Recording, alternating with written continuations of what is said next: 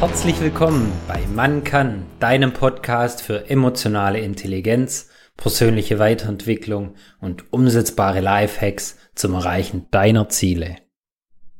Wie im Innen, so im Außen. Hast du schon mal von Spiegelneuronen gehört? Diese wurden vor 30 Jahren bei Affen entdeckt und sie bilden eine der Grundlagen unserer Empathie und ermöglichen uns, dass wir lernen können.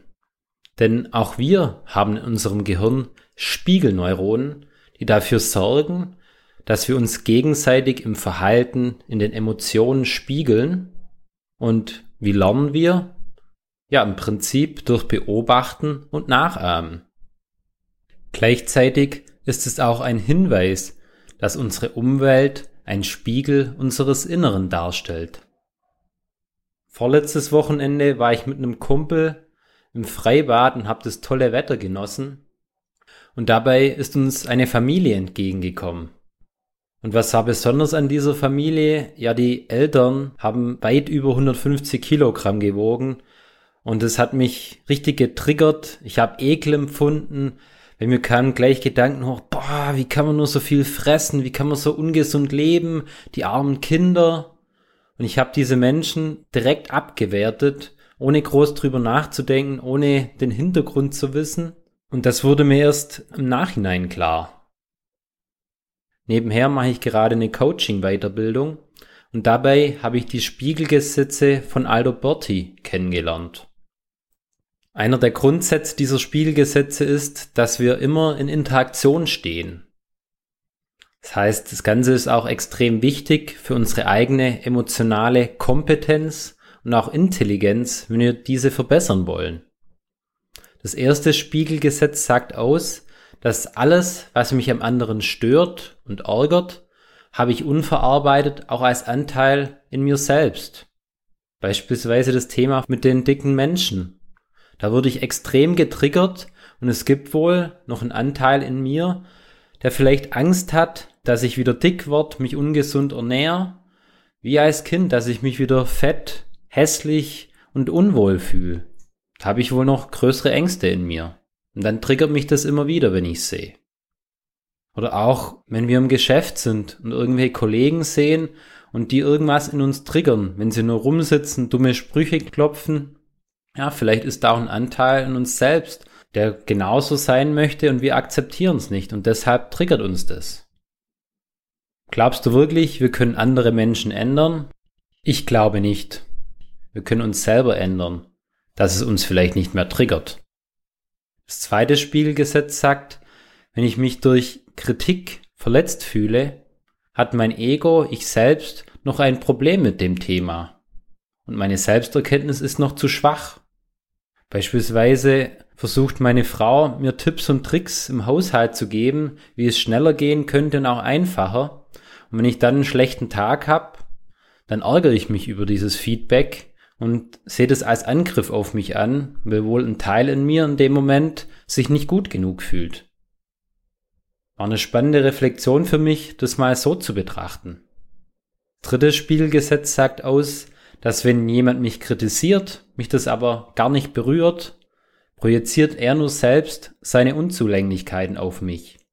Beispielsweise, wenn jemand mich kritisiert oder es nicht verstehen kann, warum ich einen eigenen Podcast mache, mich in meiner Freizeit persönlich weiterbilde, könnte es sein, dass er sich unbewusst verunsichert, verärgert fühlt, dass er selber nicht in die Gänge kommt, mal was Neues ausprobiert oder sich weiterbildet. Und das vierte und für mich schönste Spiegelgesetz sagt, dass alles, was mir am anderen gefällt und ich an ihm liebe, bin ich selbst und habe ich in mir. Ich erkenne mich selbst im anderen und in dem Augenblick sind wir eins. Ich weiß es zum Beispiel unglaublich zu schätzen, wie unterstützend meine Frau ist bei allem Möglichen, was ich so treibe. Und das liebe ich unglaublich an ihr und wohl laut dem Spiegelgesetz auch an mir selbst, denn sonst würde ich es gar nicht erkennen. Denk mal über diese vier Gesetze nach, ob dir das auch bekannt vorkommt aus deinem Leben.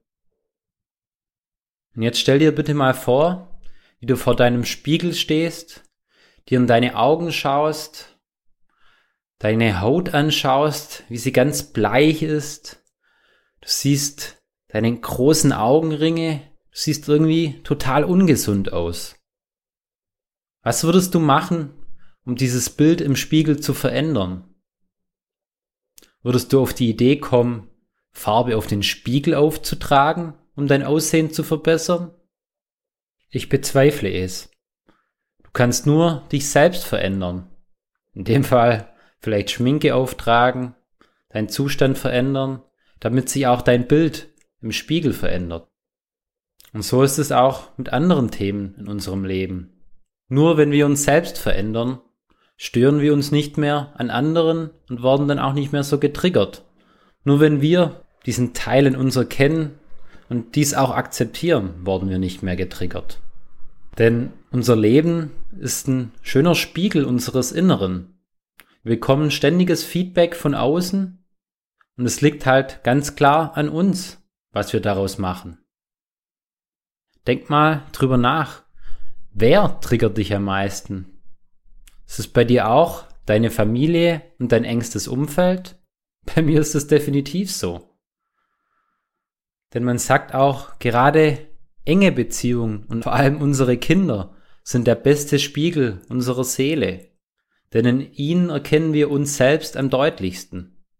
Was gleichzeitig aber auch bedeutet, dass tiefe und innige Beziehungen manchmal extrem schmerzhaft sein können, denn da werden Themen und Dinge zutage gefordert, die wir häufig unterdrücken möchten, aber auch eine riesen Chance sind, dass wir wachsen können, wenn wir diese Themen annehmen und uns ihnen stellen. Und wie kannst du dieses Wissen jetzt in deinem Alltag nutzen? Ja, versuch doch mal die nächste Zeit zu beobachten, was und welche Themen triggern dich bei anderen und was triggern andere bei dir? Welches Verhalten, welche Worte?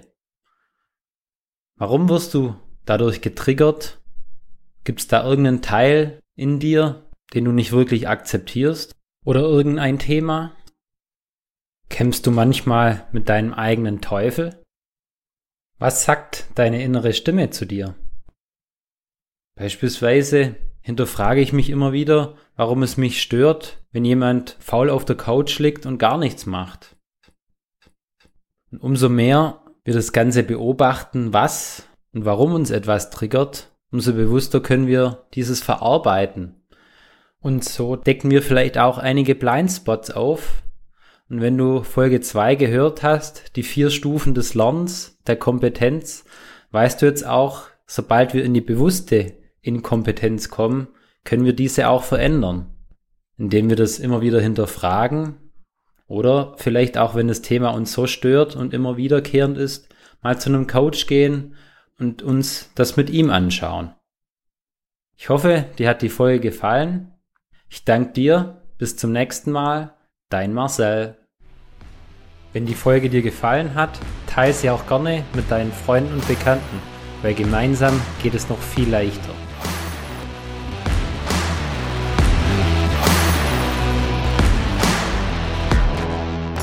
Werde zum Macher und Regisseur deines Lebens.